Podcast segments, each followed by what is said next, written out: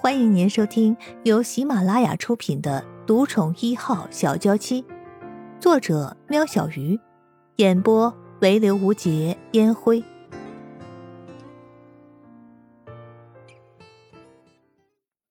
第二十八集，陆安觉慢条斯理的抱起圣夜人，并把他挡在自己的身后，隔绝苏梦的目光。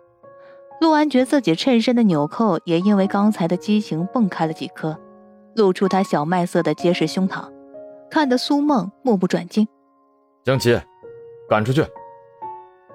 陆安觉暴怒的命令着他那个办事不力的特助。江琪的头一直维持在低到不能再低的角度，听到陆安觉的声音，拉了苏梦就往外面走。啊！你放开我，不然！我告你性骚扰！苏梦与江琪在那边拉扯，江琪也不敢太用力。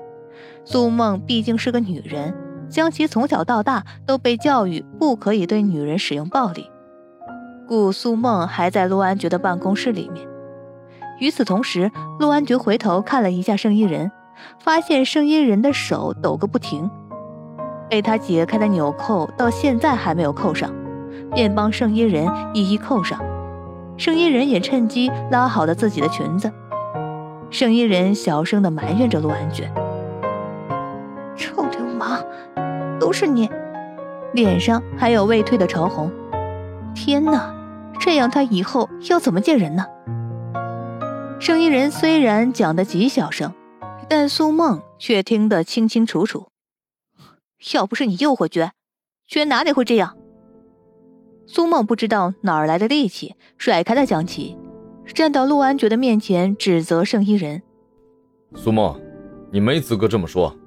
现在，请你出去。”陆安觉站了起来，将近一米九的身高以及冷峻的口气，带给苏梦极大的压迫感，让他微微退了一步。江琪，叫保全，记得全程录影。陆安觉从不跟不重要的人浪费口水。是，总裁。绝，我对你怎么样？我不相信你也不知道。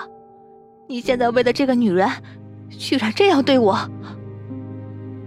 苏梦哽咽了起来，在他的人生中还不曾爱得如此卑微，既得不到陆安觉的回应，现在还输给了一个莫名其妙的女人，他怎么能甘心呢？笑话，难道所有送上门的，我陆安觉都得要吗？陆安觉遇到过各种各样向他自我推销的女人，没遇到这么极品的，怎么赶都赶不走。现在还跟他套近乎，那那他呢？那他呢？不过是凭着外表引诱你，觉，你不要执迷不悟了，回头看看我，你知道，我一直在等你，也只有我才配得上你。苏梦以为是自己以前的方式错了，如果多年前的暗示陆安觉不为所动，那就让他挑明了。苏梦相信，以自己优秀的条件，陆安觉会回头的。苏梦，我只说一次，这一生，我陆安觉就是为了他圣衣人而生，其他女人，都给我滚远点陆安觉把呆呆看着自己的圣衣人搂到自己身边。还有，别拿你自己跟圣衣人比，因为你只会可悲的发现，你连他的一根头发都比不上。苏梦发了疯似的大喊：“凭什么？一定是这个狐狸精搞的鬼！”苏梦一个箭步冲向圣衣人。抬起手就要挥下那用尽全身力气的一巴掌。声音人虽然看到了苏梦的攻击，但发生的这一切让他思维混乱而来不及闪躲，只能尖叫一声，蜷缩在陆安觉的怀里。陆安觉眼明手快地抓住苏梦，用力地把她甩了出去。苏梦一个重心不稳，跌坐在地。终于，江琪和两个保全人员出现了。架住了苏梦，往外面拖。陆安觉，我发誓，我一定会让你后悔的！苏梦凄厉的喊着，那可怕的声音让圣衣人捂住了耳朵，瑟瑟的发抖。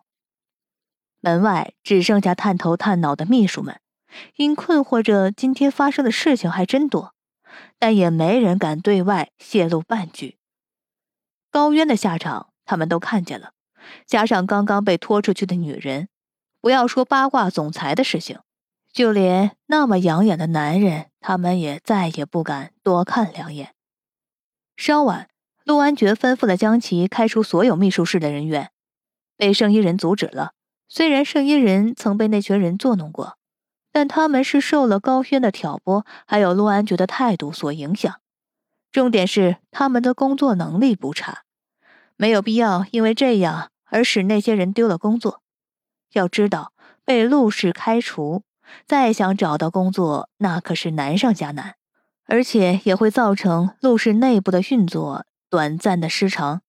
何必做这样吃力不讨好的事情呢？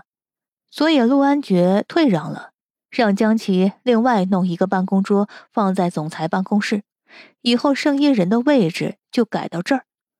虽然圣衣人不是很赞成，但衡量起来，这算是最好的安排了。高小姐，很抱歉，我们事务所无法承接您的案子，还请您另请高明。这是拒绝高渊的第五家律师事务所了。自从几天前发生那件事情之后，他想了很久，终于想通陆安觉的态度为何前后判若两人。原来他高渊不过是陆安觉的一枚棋子。说不定还是陆安觉和圣衣人联手整他，害他不仅实习分数拿不到，毕不了业，还成了大家的笑话。这口气他是怎么都吞不下去的。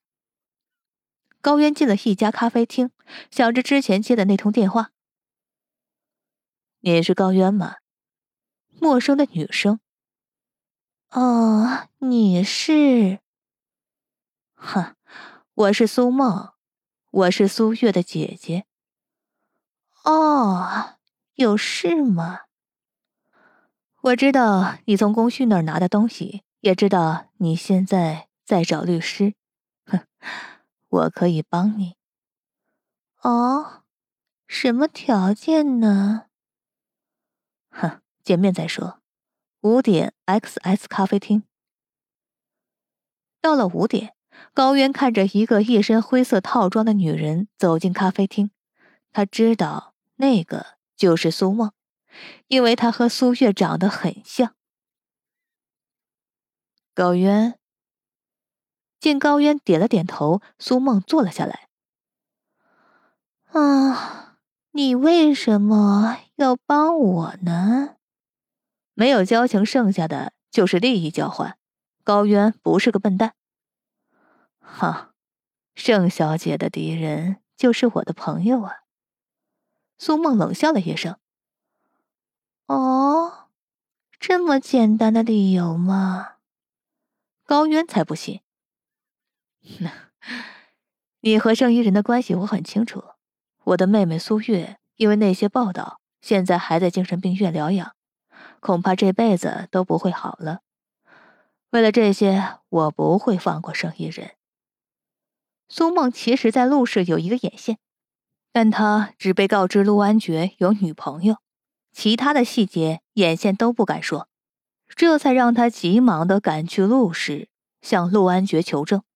而看到让他心碎的一幕，你知道圣衣人是盛世时尚的接班人吗？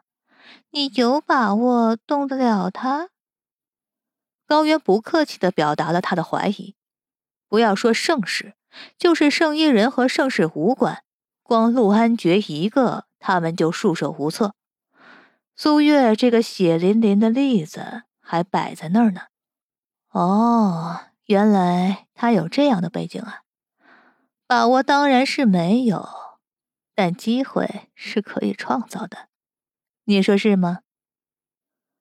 两个聪明的女人达成了共识，着手讨论着细节。一步步规划着他们的报复计划。欢迎大家给我点赞评论，有什么疑问可以在评论区留言哦。听众朋友，本集已播讲完毕，下集更精彩哦。